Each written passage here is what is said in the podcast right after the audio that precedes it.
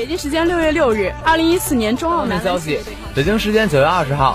二零一四到一五赛季，时间六月六日，NBA 总决赛开打。北京时间五月六日，欧冠半决赛首回合。北京时间十月二日，另一场事关夺冠的比赛中。北京时间五月十四日，勇士主场发威。北京时间五月十六日，勇士客场一百零八比九十五击败灰熊。一五赛季 CBA 揭幕战，北京主场一百零三比八十九击败广东，获得开门。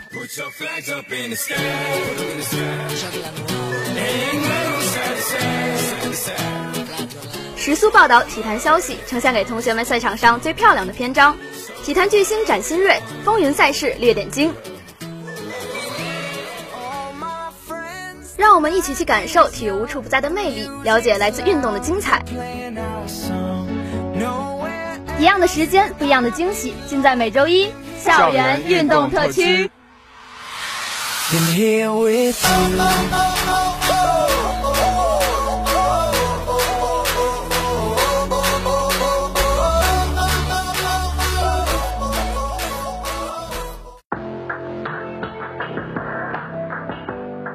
家好，欢迎收听本期的校园运动特区，我是主播吕思纯，我是主播董事达。以下是今天的体育小知识部分。足球，足球英文 football 被誉为世界第一运动，全球体育界最具影响力的体育运动。标准的十一人制足球比赛，由两队各派十名球员与一名守门员，总共二十二人，在长方形的草地球场上对抗、防守、进攻。比赛时尽量将足球射入对方的球门内。每射入一球就可以得到一分。当比赛完毕后，得分多的一队则胜出。如果在比赛规定时间内得分相同，则需看比赛章则而定。可以抽签、加时再赛或互射点球等形式比赛分高下。足球比赛中，除了守门员可以在己方禁区内利用手部接触足球外，球场上每名球员只可以利用手以外的身体其他部分控制足球。当今世界足球水平最高的联赛是欧洲足球五大联赛。分别是西甲联赛、英超联赛、意甲联赛、德甲联赛、法甲联赛。关于古代足球的发展历程，足球起源于中国东周时期的齐国，当时把足球名为蹴鞠。汉代蹴鞠是训练士兵的手段，制定了较为完备的体制，如专门设置了球场，规定为东西方向的长方形，两端各设六个对称的区域，也称居室，各有一人把守，场地四周设有围墙。比赛分为两队，互有攻守。以踢进对方居室的次数为准，踢进对方居室的次数多的获胜。现代足球，现代足球起源地在英格兰。相传在十一世纪，英格兰与丹麦之间有过一场战争。战争结束后，英格兰人在清理战争废墟时，发现一个丹麦入侵者的头骨。出于愤恨，他们便用脚去踢那个头骨。一群小孩见了便也来踢，不过他们发现头骨踢起来脚痛。于是用牛膀胱吹气来代替它，这就是现代足球的诞生。比赛用球，比赛用球因为圆形，它的外壳应用皮革或其他许可材料制成，在它的结构中不得使用可能伤害运动员的材料。球的圆周不得多于七十一厘米或少于六十八厘米，球的重量在比赛开始时不得多于四百五十三克或少于一克。在比赛进行中，未经裁判员许可，不得更换比赛用球。关于国际理事会的决议一：一、比赛所用的球是比赛场地所属协会或俱乐部的财物，在比赛结束时应将球交给裁判员。二、国际理事会随时决定球的质量，任何经许可的质量均应国际理事会核准。三、国际理事会已批准的规则。对球锁定的相等重量，十四至十六英两等于一至四百五十三克。四，如球在比赛进行中破裂或漏气时，应立即停止比赛，用新球在原球破漏时所在地点以坠球恢复比赛，除非当时球在球门区内。如遇这种情况，则应在停止比赛时所在地点最近的与球门线平行的球门曲线上坠球恢复比赛。五，如球破漏发生在死球时，应用新球按照相应裁判员的规定，并应在比赛成死球时互换。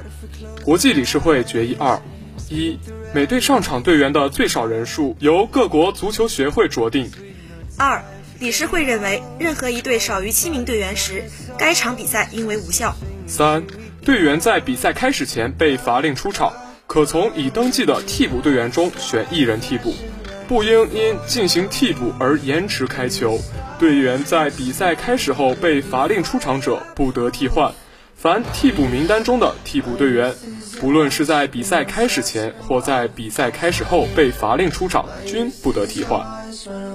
以上就是今天的体育小知识部分。My youth is yours, a truth so loud you can't ignore my youth. My youth, my youth, my youth is yours.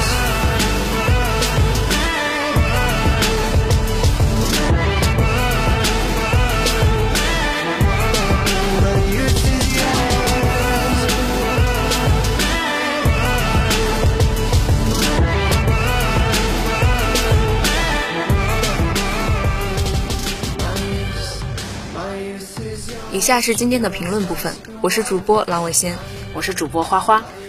中超规划元年，大合同和被歧视，足协自己挖的坑咋填？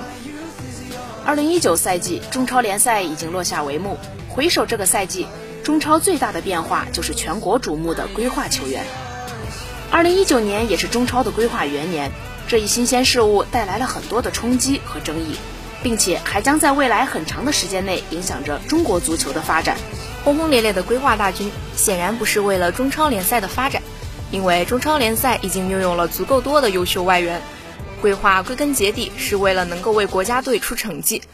从过去一年的效果来看，目前国足只征召了埃克森和李可两个人，两个人在个别场次也确实有亮眼的发挥，可以说在一定程度上确实提高了国足的实力。但是在世预赛四十强赛中，这种实力的细微提升还不足以转化为成绩。国足依然输给叙利亚，战平菲律宾。也许想在实力上有质的提升，只能等明年更多规划球员入列后才能实现。由于足协在规划开启前基本没有任何的顶层设计和政策指引，导致各个俱乐部各走各的路，完全走向了不同的方向，南辕北辙。国安选择了华裔血统最为保险的道路，且数量不多，没有引起任何争议。最具有争议的还是恒大。恒大的规划堪称疯狂，不管是华裔还是非华裔，恒大几乎囊括了现阶段所有有资格、有实力的规划选项。但是恒大有没有想过，如此规划会引起怎样的后果？如果不改规则，恒大实力将暴涨，中超联赛的平衡也将彻底被打破。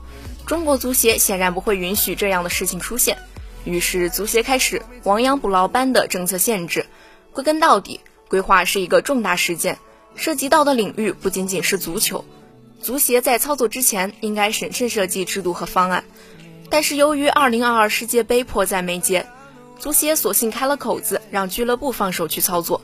现在出问题了，想把口子收起来，但是已经进来的这些怎么办，成了大问题。但无论怎么操作，球员是无辜的，他们和俱乐部签订的合约是有效的，公民的基本权利是平等的。足协在制定政策时绝不能想当然。足协也许可以规定每个队只能有两个规划名额，但显然这两人的登场规则必须要与中国球员相同。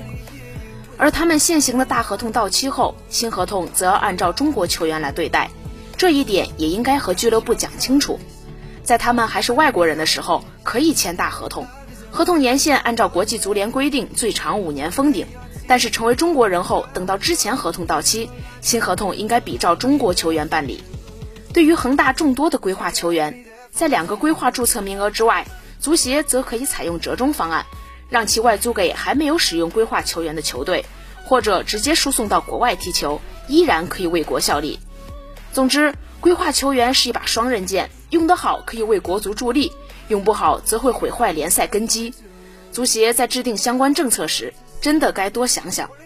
哎，浪味仙，你有没有一种感觉，如今的社会，任何热点事件发生之后，都伴随着很多，而且有时甚至是相互冲突的观点？可不是吗？身处互联网时代的我们，总是被太多的声音裹挟。但是重点来了，国足永远是例外。每一次中国足球出现在人们的视野中，大众的反应基本一致。可以说，中国人第一次在舆论上形成了大一统。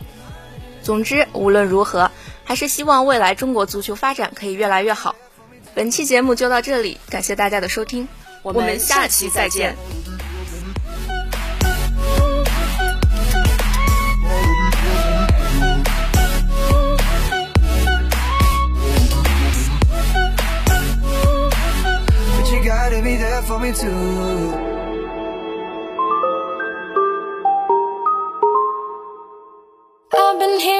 Symphonies.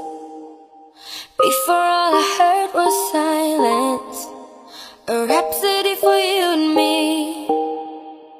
And every melody is timeless. Hi everyone, here we meet again. I'm your friend Astrid.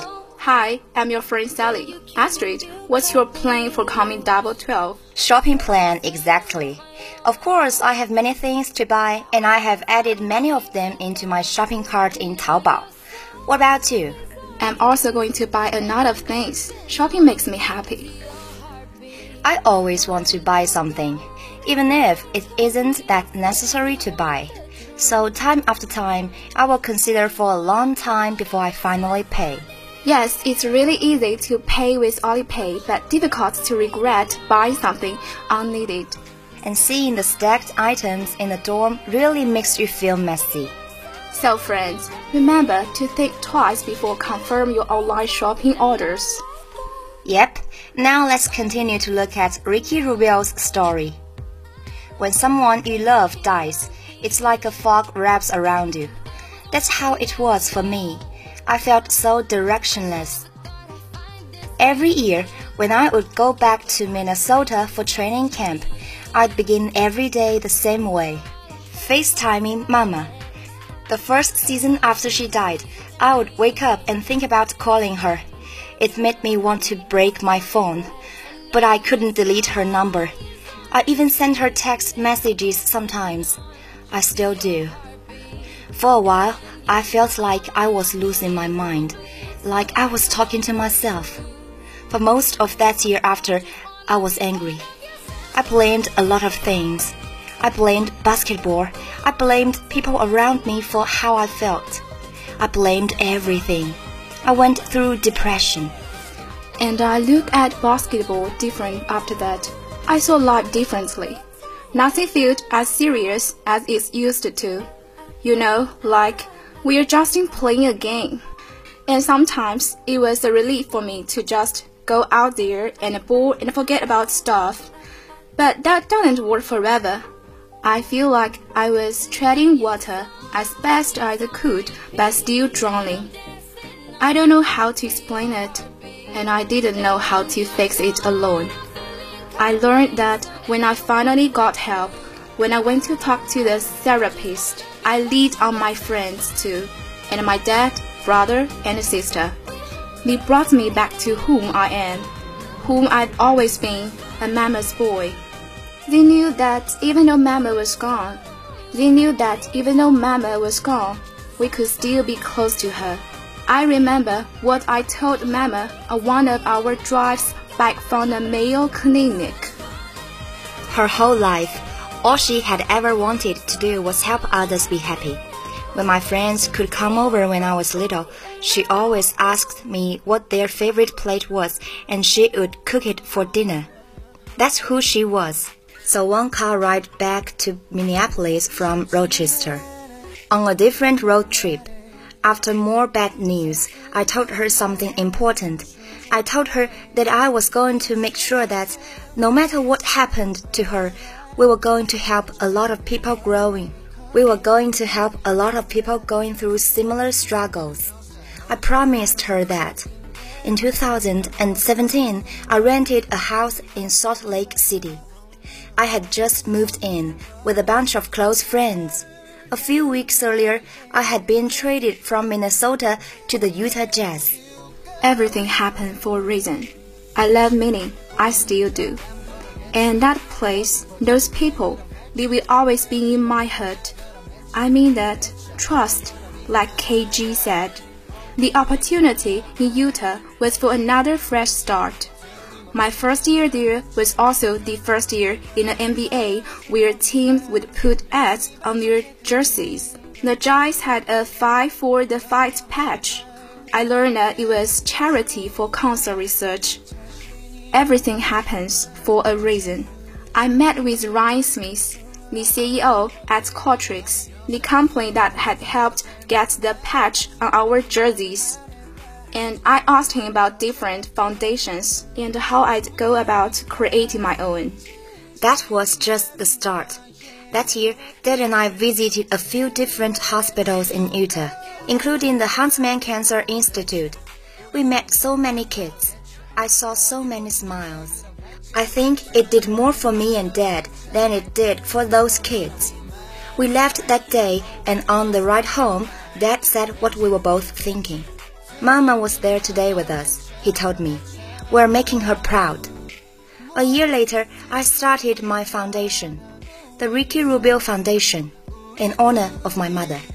I wanted to create a foundation where everybody feel like it's their foundation. I wanted to take advantage of my platform as an NBA player to bring smiles and also to raise money for social causes. I'm not going to lie here. The kids' smile in the hospitals really kept me going.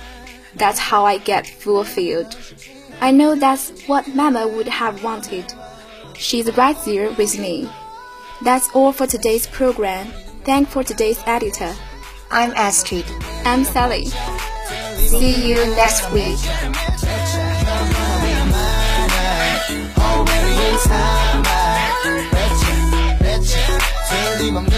I.